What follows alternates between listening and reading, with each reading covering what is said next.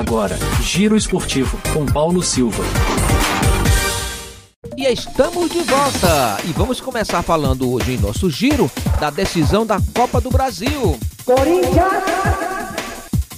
O volante Fausto Vera, que ficou de fora do jogo contra o Curitiba no último domingo, treinou normalmente nesta segunda-feira, na primeira preparação do Corinthians para o majestoso decisivo da Copa do Brasil.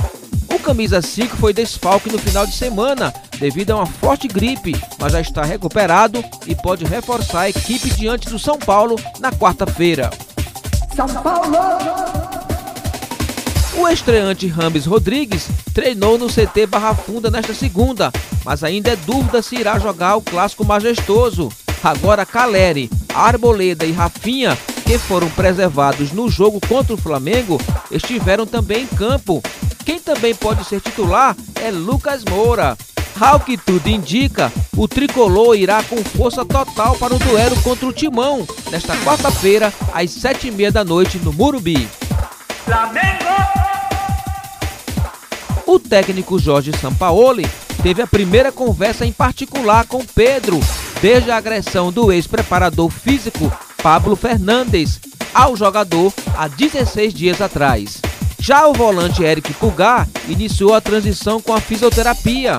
Apesar de já realizar o aquecimento com os companheiros, o atleta chileno não deve estar em campo na quarta-feira.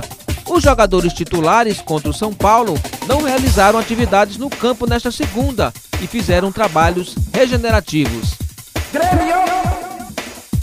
Renato Gaúcho falou sobre o atual cenário das equipes e mencionou a queda do rubro-negro na Libertadores. A gente sabe dos pontos fortes do Flamengo, mas também a gente sabe dos pontos fracos do, do, Flamengo. E a gente tem que, da mesma forma que eles conhecem o nosso time. Então a gente tem que procurar tirar proveito sempre dos pontos fracos da, da equipe adversária e procurar não deixar que eles joguem nos pontos fortes deles. O Flamengo, é, é, é, dentro do Maracanã, é difícil ser batido. Ele é difícil ser batido. Mas, apesar da, da vantagem que eles têm, é que eu falo, é uma partida mais de, de 90 minutos. Muita gente já dá com 100% do Flamengo na outra fase. Vamos jogar. Vamos jogar esses 90 minutos aí. E nesta segunda, em complemento à 19 rodada da Série A, o Palmeiras venceu o Cruzeiro no Allianz Parque por 1 a 0 e assume a vice-liderança na tabela.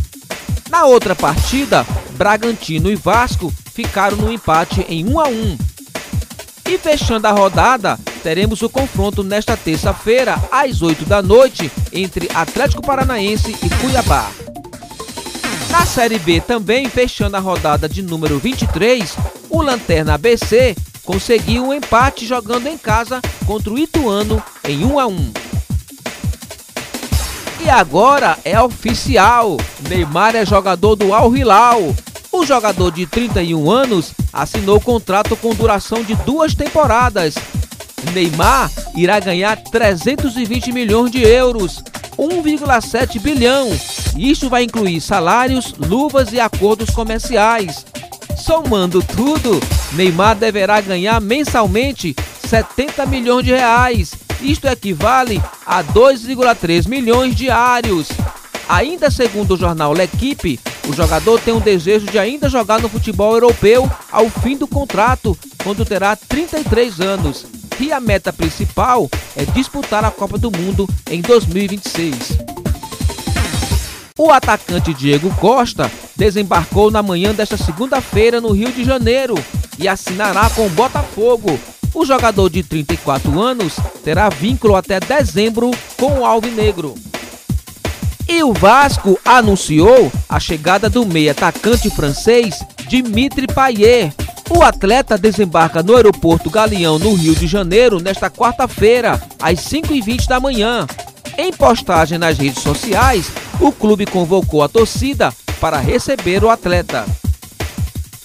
E assim encerramos o nosso giro de hoje. E eu convido você a seguir nosso perfil no Instagram, arroba direto ao esporte. O meu forte abraço a você e amanhã estaremos de volta com mais um giro, se Deus quiser.